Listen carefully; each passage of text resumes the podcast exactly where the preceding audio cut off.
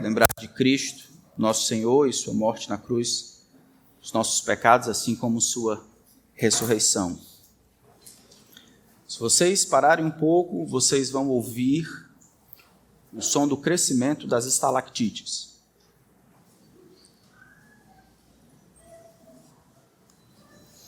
Dentro das cavernas de formações rochosas sedimentares, existem dois tipos de, de formações chamados estalactites e estalagmites.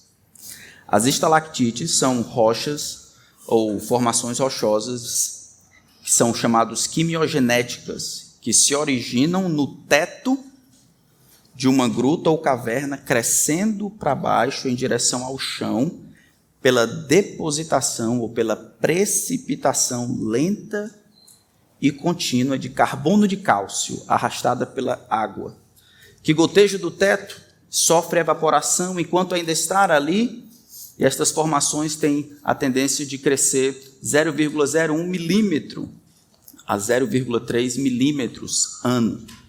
Aqueles que já visitaram cavernas ou grutas já viram aqueles pequenos bastões descendo de cima para baixo criações feitas ao longo do tempo, pelo gotejar da, da água vindo pelas brechas das rochas sedimentares, a água evapora, ainda estando ali na ponta daquela formação, e aí o calcário fica, e essas são formações lindas de se ver. Tá, mas você veio aqui não para ouvir histórias sobre gruta, mas para ouvir a palavra de Deus. O que é que as estalactites têm a ver com a vida cristã? Eu acho que existe um relacionamento entre os dois ou pelo menos um consegue ilustrar o outro, mas o que nós estamos acostumados a pensar. Assim como as estalactites, elas ganham forma e se alongam à medida em que vertem água, assim também as lágrimas daqueles que são discípulos de Jesus, as lágrimas por meio das quais Deus estica e dá forma a eles, a gente pode perceber essa relação. Normalmente nós não temos a clareza de perceber como alegria e tristeza estejam juntas. Às vezes a alegria é condicionada apenas pela ausência de tristeza e a tristeza é condicionada pela ausência de alegria, ou uma coisa se projeta como a outra como se fossem antônimos. Hoje nós vamos ver um homem orando. E enquanto esse homem ora, ele consegue nos dar uma ideia de como alegria e tristeza estão juntas, como elas podem ser encontradas juntas no mesmo coração na vida cristã. Como não é tudo, mas pelo menos um dos aspectos que eu queria ensinar para os irmãos, como alegria e tristeza estão juntos. Eu queria ver com vocês essas verdades de um semeador em agonia, no Salmo 126.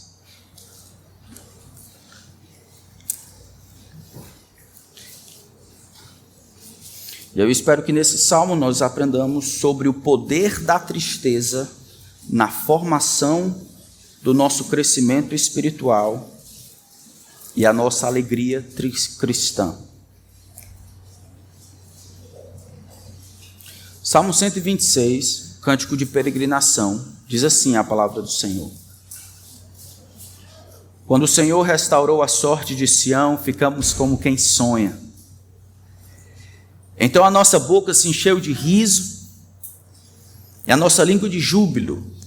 Então entre as nações se dizia: grandes coisas o Senhor tem feito por eles. De fato, grandes coisas o Senhor fez por nós, por isso estamos alegres. Alegres. Restaura, Senhor, a nossa sorte como as torrentes do Negueb. Os que com lágrimas semeiam, com júbilo ceifarão. Quem sai andando e chorando enquanto semeia, voltará com júbilo, trazendo os seus feixes. Vamos orar mais uma vez. Pai, ensina-nos o valor da tristeza na nossa vida. Ensina-nos a orar por meio do exemplo deste homem e a nos relacionarmos com tristeza e alegria de uma maneira que agrade ao Senhor que o Senhor nos estique e nos forme por meio de todas as coisas, inclusive das nossas lágrimas e do nosso choro.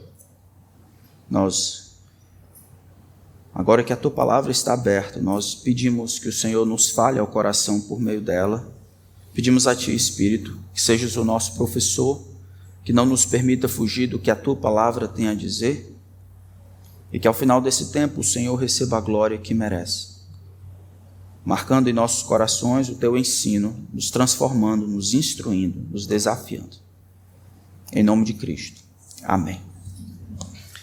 Meu propósito, então, nessa noite é estimular os irmãos a fazerem o que sabem que devem fazer, mesmo em lágrimas, enquanto o Senhor não responde às coisas pelas quais temos orado, ou enquanto a alegria não chega.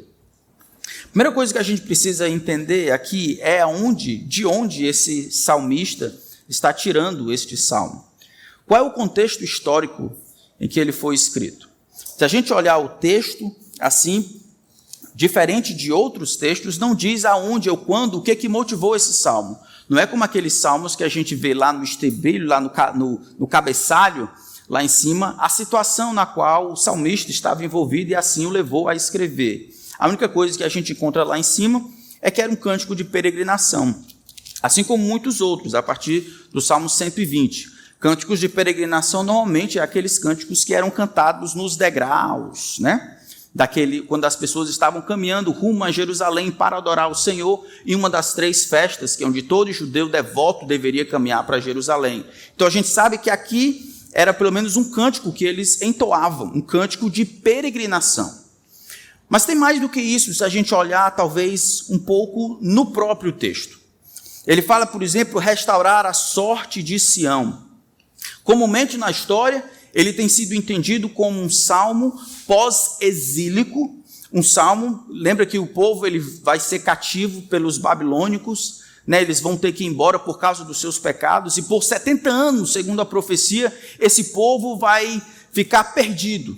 Até cantar para eles é difícil. As pessoas lá na Babilônia diziam: cante-nos, cante-nos um cântico que eles que vocês entoavam ali na, na, em Jerusalém. Eles vão dizer: como é que eu vou cantar?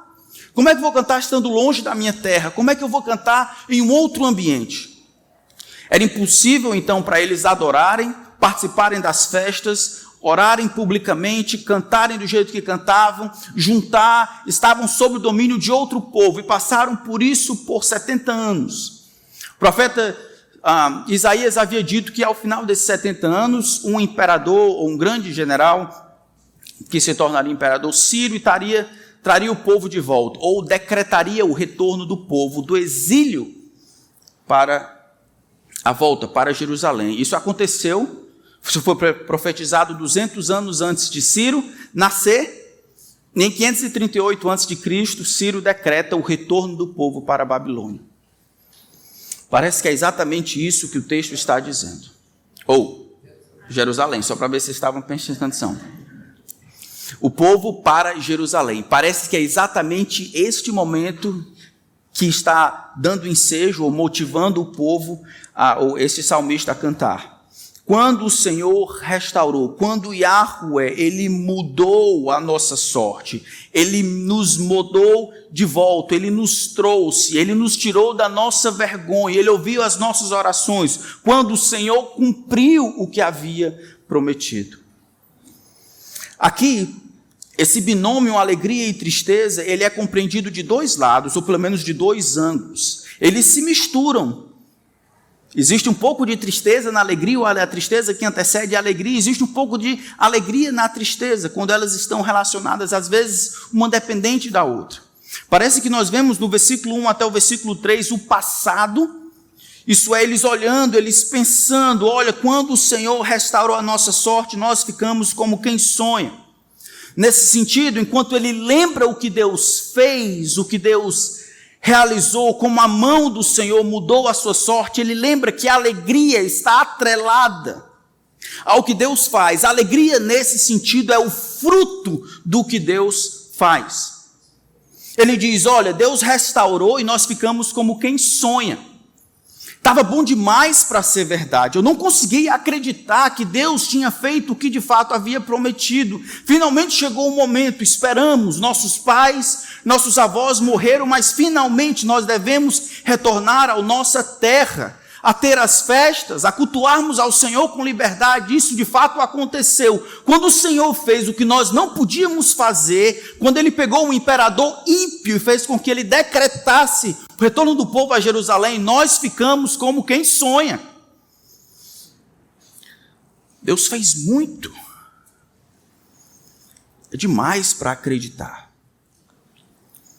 Por isso, ele diz: a nossa boca se encheu de riso e a nossa língua de júbilo. O Senhor mudou a sorte e eles ficaram como quem sonha.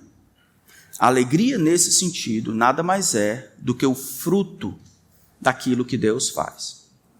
A alegria não é o resultado de remédio, a alegria não é o resultado de nenhum psicotrópico, a alegria não é resultado de dinheiro, alegria aqui não é resultado não é realizado por meio de instrumentos, alegria não é criada de dentro do coração pelo pensamento positivo de vai dar tudo certo. Alegria não é criado, a alegria é um fruto, é o resultado de um homem temente a Deus perceber que o grande Deus agiu como tinha prometido, Deus cumpriu, é o Senhor que restaurou a nossa sorte, Deus fez por nós o que nós não poderíamos fazer, e assim então a nossa língua jubila, a nossa boca se enche de riso. Alegria está atrelada ao que Deus faz. Ele diz que algo mais acontece. No versículo 2 ele diz: Então entre as nações se dizia, grandes coisas o Senhor tem feito por eles o outro aspecto dessa alegria aqui é que o povo que está do lado de fora, as nações que estão do lado de fora, começam a perceber o que, que Deus havia feito. Quando o povo é levado cativo da Babilônia, uma das grandes questões que o povo tinha que responder era: onde está o Senhor? Vocês estão dizendo que são Deus verdadeiro, Deus, ou são, são servos do Deus verdadeiro, o Deus que cria todas as coisas, o Deus que não tem rivais? Como é que ele deixa vocês saírem de onde vocês estavam, da terra que ele deu para vocês, para uma outra terra? Onde está o Senhor? O versículo 2 lida com essa questão.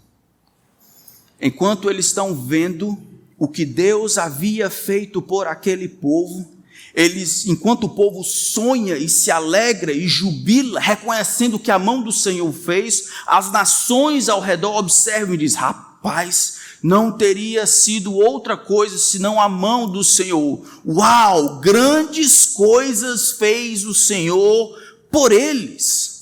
É inacreditável, não seria pela força deles. Esse tipo de movimento, quando Deus age em, em, função de alguém, para benefício de alguém, para receber admiração, é comum na Escritura. Na verdade, no livro de Êxodo, Deus diz para Faraó: Olha, eu tinha te permitido que você viva para isso para mostrar em ti o meu poder, para que o meu nome seja anunciado em toda a terra. Moisés morre, Josué, o servo de Moisés, tem que entrar na terra. Quando ele chega na, terra, na cidade de Jericó, Raabe, a meretriz, vem falar com ele, dizendo, se tremendo, dizendo: Olha, nós temos ouvido o que o Senhor fez com os deuses para além do Egito, como fez com o rei Og e o rei Bazan. Nós estamos atemorizados. Em outras palavras, grandes coisas fez o Senhor por este povo. Spurgeon dizia da, da grandeza de os crentes acabarem ditando o que os descrentes cantam a respeito do Senhor. Spurgeon dizia: é uma bênção quando os santos determinam que os descrentes estão falando sobre a longanimidade do Senhor. Ao mesmo tempo, é uma bênção quando outros santos acabam ouvindo o que Deus tem feito em outros lugares e dessa maneira podem responder com alegria e exultação. As bênçãos que o grande Deus faz, as bênçãos extravagantes e extraordinárias, são monumentos da grandeza e da graça de Deus, muito embora a gente receba o benefício. O salmista coloca junto. Nós retornamos, eu lembro, depois de 70 anos, sem sacrificar, sem viver como nós vivíamos antigamente, recebendo lembrança constante dos nossos pecados, vivendo debaixo de servidão, o Senhor retornou e aquilo teria que ser a mão do Senhor. E agora o povo de fora, olhando isso, diz: rapaz, Rapaz, só pode ter sido o Senhor. Eu vi isso acontecer algumas vezes na minha vida, pelo menos duas. Eu lembro de uma vez, em 2010, eu recebi um, um convite para participar de uma conferência nos Estados Unidos. Eu precisava de. Eu recebi a, a, o comunicado que, eu, que estavam me chamando e eu precisava de um passaporte, um visto e dinheiro para comprar passagem. Eles me disseram dia 2, a viagem, a conferência começava dia 11, eu tinha até o dia 9. Aqueles que já se envolveram com tirar passaporte e visto sabem do que eu estou falando. É absolutamente impossível. Porque um depende do outro. Você precisa ir na, na, na, Polícia Federal agendar, pega o passaporte, pega o número do passaporte, manda pelo correio, vai no consulado, tem dois dias de entrevista e tal. Depois eles têm que mandar de volta, somente com base no número do visto que você consegue comprar passagem. Depois comprar. Pronto. O Senhor fez com que isso acontecesse em sete dias. Sete dias eu estava com meu passaporte, com o meu visto na mão. Aí você vai dizer, mas eu estou voltando dentro do carro com um taxista. E ele disse, você está fazendo o que aqui? Ele disse, não, eu vim aqui para pregar o visto. Ah, deu tudo certo? Deu tudo certo. Rapaz, que legal. E aí começou quando? Ano passado? O processo? Eu disse, não, comecei semana passada. Semana passada? Foi, tudo deu sete dias. Ele parou o carro, olhou para mim e disse: Rapaz, tu vem de lá para cá para mentir. Eu disse: Não, eu tô, eu, isso é sete dias. E ele diz: Rapaz, isso aí é obra de Deus na tua vida. Isso foi Deus, não tem outra maneira, isso foi Deus. Uma outra situação, o nosso missionário, ele, em determinado período da vida, mesmo ele estando solto, ele precisou pagar umas coisas que estava devendo ao sistema judiciário. E aí fechou, ele teve que ir para a reclusão, né? E aí eu fui a de, é, testemunha de defesa. E aí estou lá para testificar que ele estava fazendo bem, não estava mais cometendo as coisas que ele fazia anteriormente. E aí, enquanto eu estou lá no julgamento, a moça que representava o Ministério Público diz: Olha, qual é a razão? Você conhece há muito tempo? Muito tempo. Por que, que você acha que ele fazia o que faz? Eu disse, ele fazia as coisas que fazia porque ele não tinha Deus. Era falta de Deus. Ela riu no cantinho da boca e disse: Eu tenho que botar outra coisa aqui. Eu disse: Você tem que colocar o que eu estou dizendo. É falta de Deus. Aí ele, ele usava droga. Eu disse assim: Ah, então eu vou botar isso aqui. Eu disse: Bote também, mas bote o que eu coloquei. Depois de um tempo, ela tiraram o Ronaldo da sala e eu fiquei conversando com a juíza. E a pessoa do Ministério Público ela disse para mim: Ó, oh, é a primeira vez que eu vejo e creio que alguém foi de fato restaurado. Só pode ser coisa de Deus que esse menino ele está, ele está restaurado. Como é que ele, na vida que ele vivia, ele passa tanto tempo fora, restabelece os estudos, volta a trabalhar. Naquela época ele trabalhava como frentista, com dinheiro, e não tem feito nada do que fazia antes. Isso só pode ser o Senhor. Eu disse, exato. É isso. Foi o Senhor. Ele não tinha, agora ele tem, e a sua alma está satisfeita. Com efeito, irmãos, grandes coisas fez o Senhor. Isso é o mundo dizendo. As nações se diziam, rapaz, olha o que Deus fez. O homem, então, sendo aprendendo por meio do que Deus faz com o seu povo. Mas tem mais do que isso. Versículo 3 ele diz: de fato. Agora é o salmista dizendo: com certeza, sem sombra de dúvida, vocês estão certos em sua avaliação. Grandes coisas o Senhor fez por nós, por isso, por isso estamos alegres. Essa alegria, mais uma vez, nada mais é do que o fruto do que Deus faz por nós. E quando o mundo reconhece o lado de cá, eu não acho que foi a minha força. Não acho que foi o meu braço, não acho que foram as minhas oportunidades. Eu compreendo, aceito, digo amém. É exatamente isso. Foi o Senhor quem fez isso. A minha alegria não é causada por mim mesmo. Quando, num senso de autorrealização, eu olho para minhas mãos, para os meus membros, para a minha inteligência e digo: Eu consegui. A Deus toda a glória, eu digo grandes coisas, o Senhor, vocês estão certos, o Senhor tem feito por nós. Não roubo nenhuma glória, não fico na frente de nenhuma atenção. O Senhor recebe o que ele merece. Ao Senhor toda a glória. Grandes coisas o Senhor tem feito por nós, por isso estamos alegres. Enquanto nós olhamos nesse tempo de calamidade, eu acho que nós poderíamos pensar assim: o que é que Deus tem feito na sua vida? durante esse tempo de calamidade? Quantas orações têm sido respondidas enquanto nós oramos? Eu queria tentar fazer um salmo novo. Eu vou escrever algumas coisas, vou dizer algumas coisas que eu vi acontecendo na vida da nossa igreja, não pessoais, mas na vida da nossa igreja. E à medida que eu digo, você vai dizer porque a sua misericórdia dura para sempre. Consegue fazer isso? Eu quero só ajudar os irmãos a lembrarem que Deus tem feito grandes coisas por nós que a despeito de como o mundo tem caminhado, das coisas que têm acontecido, da destruição, caos, miséria, tristeza por tudo que é lado, o nosso grande Deus, o Deus de Israel, continua trabalhando para o seu povo, fazendo coisas que só ele poderia fazer, e ele deve ser reconhecido por isso, deve ser adorado e louvado pelo seu povo. Vamos tentar. Ele produziu um, senso de unidade no meio da dificuldade. Ele nos fez perceber coisas em nossos corações que nós não saberíamos se não fosse essa situação. Nós aprendemos a consolar os outros com as consolações que temos recebido do Senhor e do seu povo. A maioria da igreja contraiu Covid ou dengue. Mas até o momento, todo mundo continua vivo para servir os outros. Pelo menos cinco pessoas decidiram seguir a Cristo durante esse tempo. Celebramos 35 aniversários, três gravidezes aqui pode aumentar, tá bom? Ainda dá tempo.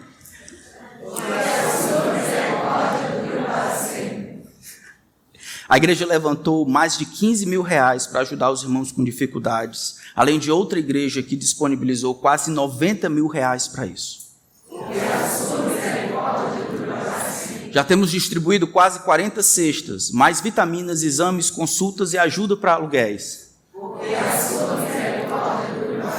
Alcançamos pela primeira vez a nossa oferta missionária de fé mensal de 14 mil reais, com quase, quase 100 pessoas participando ativamente.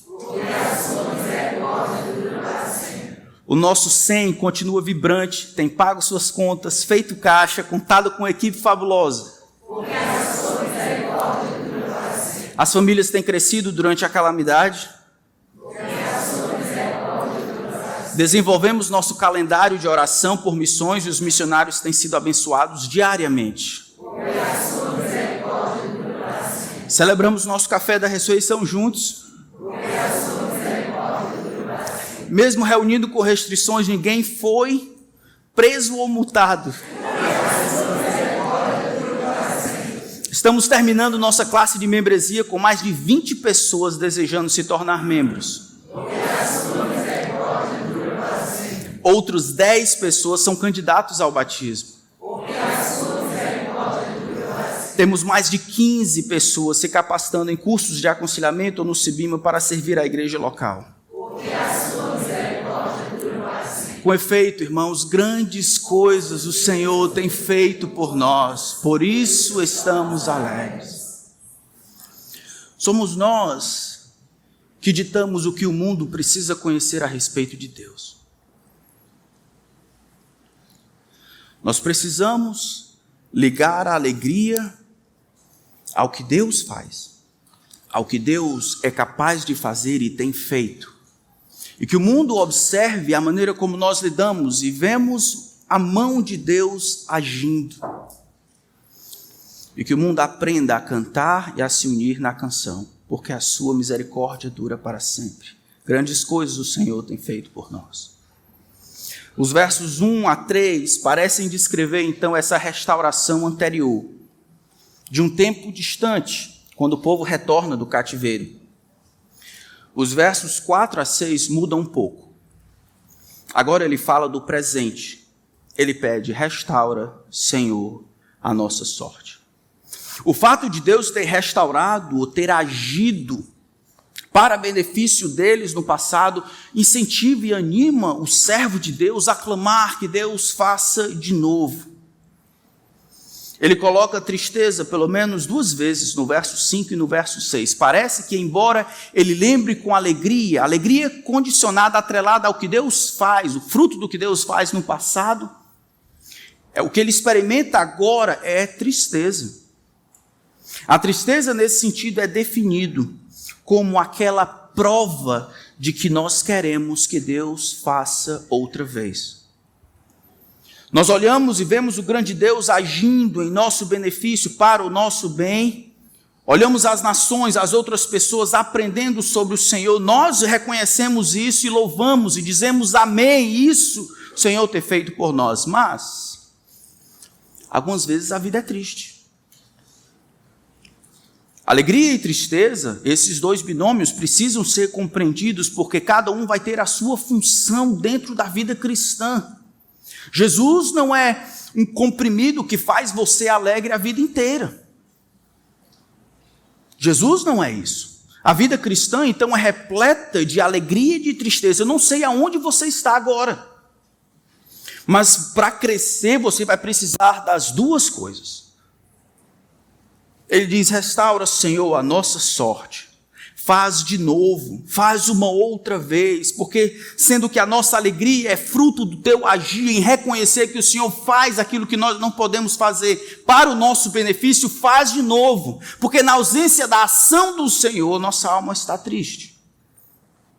A tristeza, o anseio para que Deus faça de novo, nada, nada mais do que prova de que nós queremos que Ele realize outra vez. Restaura-nos como as torrentes do Negueb. Isso é aquela chuva, a parte sul lá de Judá tem um deserto gigantesco que normalmente que, que queria-se que ele fosse atacado por um grande temporal que fizesse germinar as plantas, fizesse reverdecer novamente. Faz isso, faz como um grande deserto, inundado por vida e chuva, nossa alma se encontra seca e não está em nós a restauração. Vem e faz de novo. Aqui nós vemos, irmãos, o grande poder que a memória positiva tem para nos ajudar. Nós temos uma dificuldade desgraçada de esquecer as coisas que Deus faz. Oramos, nem lembramos quando Deus responde. Em algum momento nós confiamos na força do braço, pedimos para que Deus faça. Quando acontece, achamos que foi nós mesmos, agradecemos quem é nós mesmos. O salmista não comete esse erro, é Deus que fez, eu quero que Deus faça de novo. Versos 5 e 6. Falando sobre tristeza, ele diz: Os que com lágrimas semeiam, com júbilo ceifarão. Quem sai andando e chorando enquanto semeia, voltará com júbilo, trazendo os seus feixes. O que, que ele está dizendo com isso? Por que, que esse pessoal está chorando?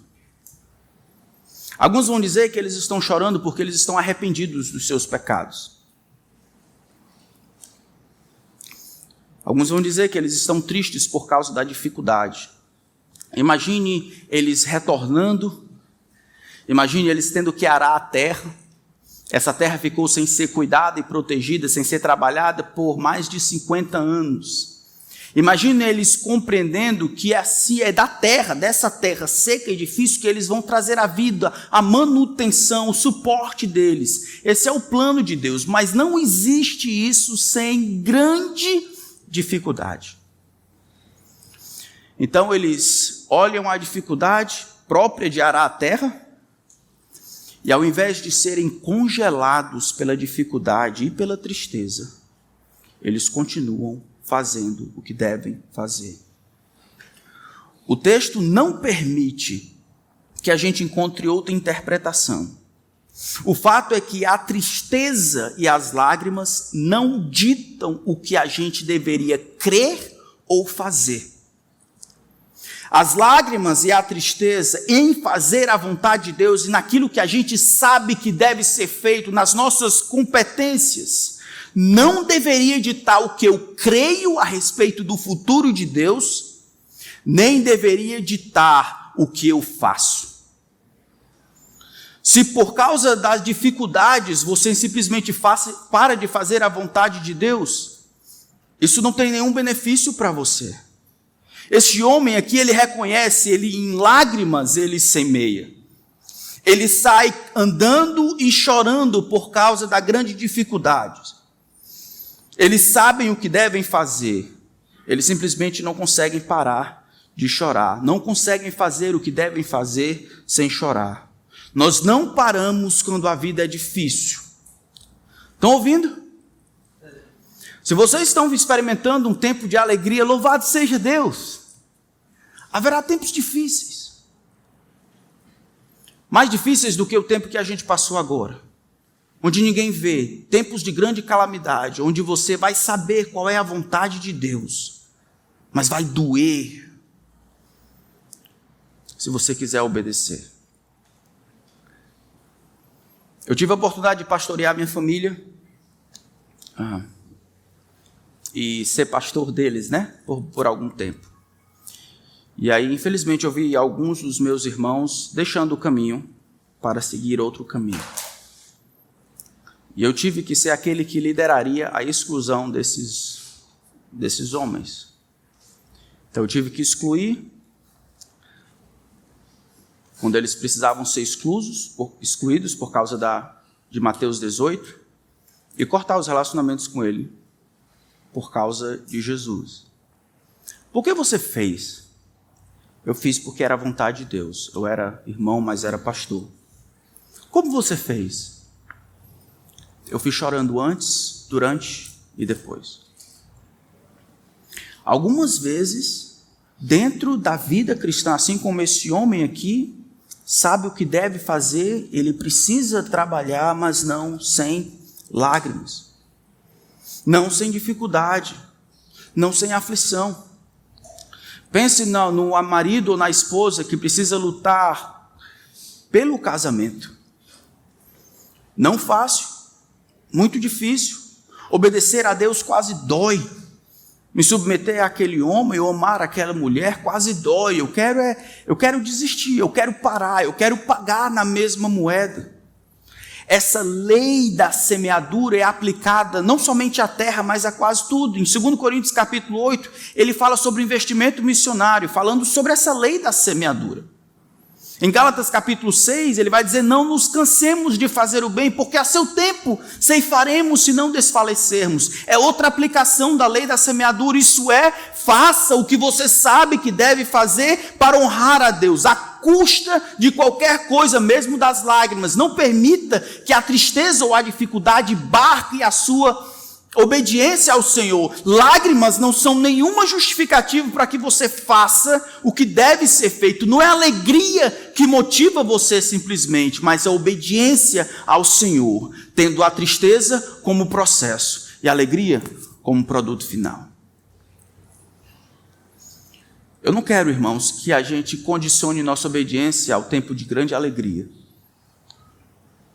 Eu quero que Deus olhe para a nossa vida, para mim e para você, e quando for difícil obedecer a Deus, pagar os impostos, amar os filhos, amar a esposa, amar marido, amar vizinhos, obedecer,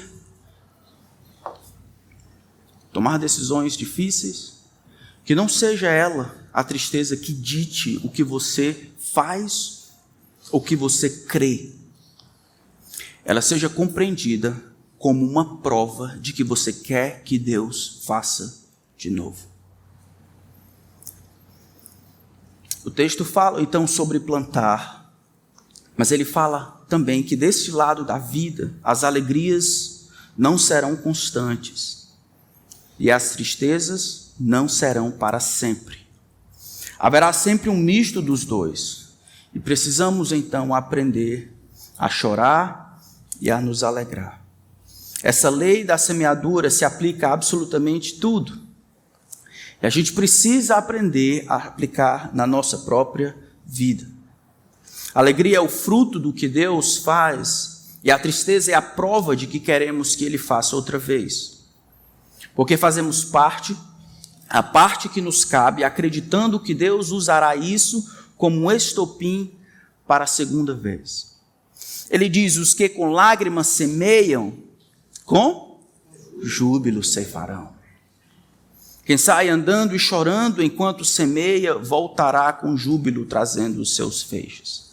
Deus honrará os esforços ou a obediência daquele que obedece a Deus a despeito do que sente e de quantas lágrimas ele verte. Deus honrará aquele que, a despeito dos seus sentimentos, ele compreende a vontade de Deus e faz o que Deus requer dele, mesmo que em meio às lágrimas. Voltará com júbilo, trazendo os seus feixes. Algumas vezes, mesmo que o choro do fiel dure uma vida inteira, ela não durará para sempre. Amém? Amém? A tristeza será tragada pela vitória. O Senhor diz que Ele enxugará dos nossos olhos toda lágrima. Existe um misto entre alegria e tristeza, que pode ser ilustrado pelo ministério de Delta Serviu por 14 anos na África Ocidental. Ele relata assim em seu diário: Sempre fiquei perplexo com o Salmo 126 até ir para Sahel, aquele vasto trecho da savana, com mais de 6 mil quilômetros de largura, logo abaixo do deserto do Saara. No Sahel, toda a umidade chega em um período de quatro meses: maio, junho, julho e agosto. Depois disso, nenhuma gota de chuva cai por oito meses. O solo racha com a secura, assim como suas mãos e os seus pés. Os ventos do Saara pegam a poeira e a lançam a milhares de metros de altura. Em seguida, vem vagarosamente à deriva pela África Ocidental como um grão fino. Entra na sua boca, no seu nariz, nas suas orelhas, no seu relógio, para tudo. Outubro e novembro, esses são os meses mais lindos. Os celeiros estão cheios, a colheita chegou. Pessoas cantam e dançam, elas comem duas refeições por dia. O sorgo é moído entre duas pedras para fazer a farinha e depois um pirão com a consistência de papa de aveia. A refeição pesa nos seus estômagos para que possam dormir. Chega dezembro e os celeiros começam a diminuir. Muitas famílias omitem uma refeição, refeição matinal. Certamente em janeiro, nenhuma família em 50 continua fazendo duas refeições por dia. Em fevereiro, a refeição noturna diminui. A refeição encolhe ainda mais durante o mês de março e as crianças começam a morrer de enjoo. Você não fica bem comer a refeição por dia. Então, inevitavelmente, todo ano algo acontece. Um menino de seis ou sete anos de idade vem correndo para o seu pai e diz: Papai, papai, encontrei grãos. Temos grãos. Grita ele, segurando uma sacola com as sementes que serão plantadas para a próxima colheita. Filho, o pai responde: Você sabe que não temos grãos há semanas. Sim, nós temos, o menino insiste. Lá fora, na cabana onde mantemos as cabras, há um saco de couro pendurado na parede. Levantei e coloquei minha mão lá dentro dela, meu pai. Tem grãos lá. Dê para a mamãe para que ela possa fazer farinha. E essa noite nossas barrigas ficam prontas, fiquem prontas para dormir. O pai normalmente fica imóvel. Filho, nós não podemos fazer isso. Ele explica suavemente: esse é o grão da colheita do próximo ano. É a única coisa que nos separa da fome. Estamos esperando as chuvas e então devemos plantá-los.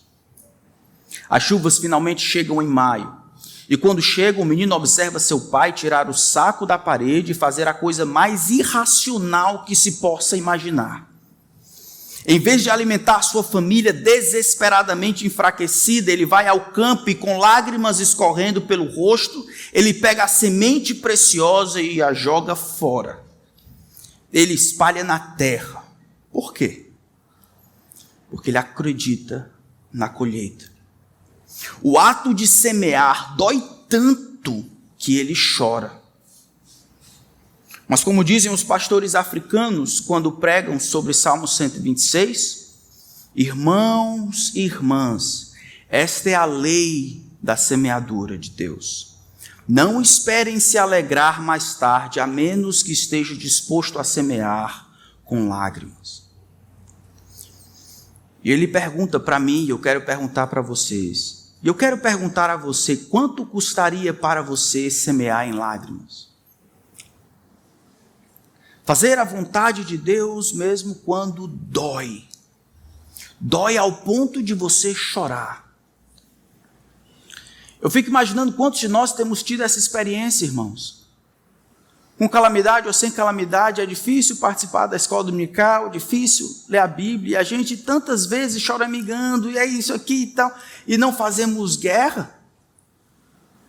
Quantos de nós já teve diante de obedecer a Deus ou criar um subterfúgio para não obedecer a Deus, porque aquilo ia ser traumático, irracional, onde ia doer, tirar o seu sono.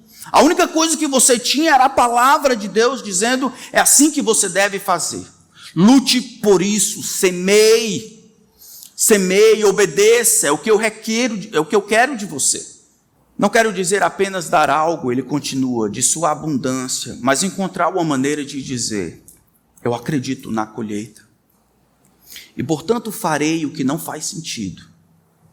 O mundo me consideraria irracional para fazer isso, mas devo semear de qualquer maneira, para que um dia eu possa celebrar com canções de alegria. Nosso período lá nos Estados Unidos, eu acabei iniciando um ministério entre hispanos. A igreja não tinha latinos. Eu era brasileiro, não era latino. Então, a igreja era grande para aquela cidade, não tinha nenhum latino. Coloquei as crianças e a esposa dentro do carro no dia de domingo, oramos dentro do carro e saí com uma bola para encontrar esse pessoal. Esse pessoal deve brincar de alguma coisa. E aí encontrei esse pessoal jogando bola, parei, começamos a jogar bola, perguntei onde é que se joga aqui. Ele joga aqui, brasileiro, brasileiro. Aí começou a me chamar e a gente começou a jogar. Ainda bem que eu tinha algo melhor do que o futebol para dar para ele. e assim começamos um ministério de evangelismo. Eu, sem saber espanhol, tive que aprender lá. E aí trazia isso para o conselho, para os nossos irmãos lá. E os irmãos, com muita boa vontade, mas por causa da tradição, por causa do que isso ia acarretar no restante da igreja toda, por causa das dificuldades que iriam surgir, os desafios daquilo. Vamos plantar, vamos, vamos, vamos construir um prédio para colocar os hispanos, vamos, vamos tentar colocar eles do outro canto. E aí eu me vi sozinho, muitas vezes. Algum, um dos, dos membros do conselho veio falar para mim: Eu não sei como é que tu aguenta ouvir tanto não. Toda reunião tu escuta não. Eu disse: essa aqui é, Eu acho que essa é a vontade de Deus. Nós voltamos, como vocês sabem, mês passado, tivemos o primeiro batismo de hispanos lá. E o testemunho foi dado em espanhol. É isso, irmãos. Eu nem sabia. Não sabia que isso ia acontecer. Fazer a vontade de Deus, mesmo em lágrimas, é o correto a fazer. Eu quero terminar lendo Isaías 53, porque eu acho que Jesus ele requer de nós a mesma coisa que ele fez. Isaías 53, olha que texto fabuloso. Isaías 53 conta a história da paixão do nosso Senhor. Ele não fala aqui o Messias, mas muita gente fala do que viu. Versículo 1 em diante, eles estão dizendo quem era esse Jesus, esse servo? Ele era rejeitado, verso 3, desprezado. Versículo 4 em diante, provavelmente o próprio profeta fala: Ele tomou sobre si as nossas enfermidades, as nossas dores levou sobre si. Verso 7, ele foi oprimido e humilhado, mas não abriu a boca. Como cordeiro foi levado ao matador e como ovelha muda diante dos seus tosqueadores, ele não abriu a boca. Verso 9: Designaram-lhe a sepultura com os ímpios, mas com o rico esteve na sua morte, embora não tivesse feito injustiça, nem engano fosse encontrado em sua boca. Era um homem santo. Apesar disso, verso 10: O Senhor agradou, ao Senhor agradou esmagá-lo, fazendo-o sofrer. Deus só fala no versículo 11. Deus olha para o que o servo havia feito e diz assim: Ele, o servo, verá o fruto do trabalho de sua alma e ficará satisfeito. O meu servo, o justo, com seu conhecimento justificará a muitos, porque as iniquidades dele levará sobre si. Por causa, Hebreus 12, da alegria que lhe estava proposta, ele carregou, suportou a cruz. Deus olha então para o servo e aplica ou compreende a lei da semeadura. Jesus em silêncio, trabalhando para realizar a vontade do Pai, compreendendo aquela tristeza, não como fim em si mesmo, mas como parte prova de um processo de que ele deseja que a alegria venha de Deus de novo, que ele não force, ele não crie, ele não manipule a realidade para estar alegre, ele obedece o que Deus requer dele, sabendo que, sendo que a alegria está linkada com o que Deus faz, Deus precisa me dar alegria, ele verá o fruto do penoso trabalho da sua alma, ele, Jesus, e ele ficou satisfeito. Por causa da alegria, Hebreus 12 vai dizer que ele estava proposta. No final, não no meio, ele suportou a cruz. Pai, se possível, passa de mim esse cálice. Contudo, não seja feito como eu quero, sim como tu queres. O nosso Senhor é o grande modelo disso. A alegria e a tristeza, linkadas, juntos de alguma forma, compreendidas com clareza. A alegria sendo o fruto do que Deus faz, a tristeza sendo a prova de que eu quero tanto que Deus faça de novo. Eu não sei onde você está, meu irmão. Mas você vai precisar lidar com as duas coisas. Estar alegre normalmente é fácil. Continuar semeando na tristeza é impossível. A menos que você busque ajuda em Deus. Eu não quero que ninguém pare. Eu não quero que ninguém deixe de semear. Não importa o que você está passando, a luta que você para obedecer a Deus. Ame a sua esposa, ame seus filhos, Ame a sua igreja, ame ao seu Deus. Obedeça, não importa o que custe, obedeça em tristeza, que a lágrima funcione de alguma forma para regar a terra, para que nasça e cresça vida.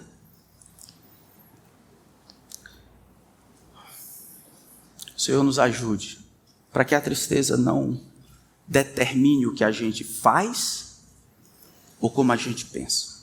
Amém? Amém. Vamos orar. Senhor Deus e Pai, Pai de nosso Senhor Jesus Cristo, onde o Senhor restaurou a nossa sorte, ficamos como quem sonha.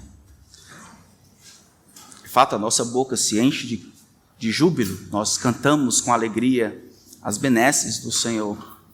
Louvado seja o nome agora e para sempre, pelo Deus que o Senhor é, um Deus que se importa, que se envolve, que responde, um Deus que nos ama e tem vontade de provar o teu cuidado e o teu amor para conosco de várias maneiras, pela cruz e por tantas outras coisas. Louvado seja o teu nome.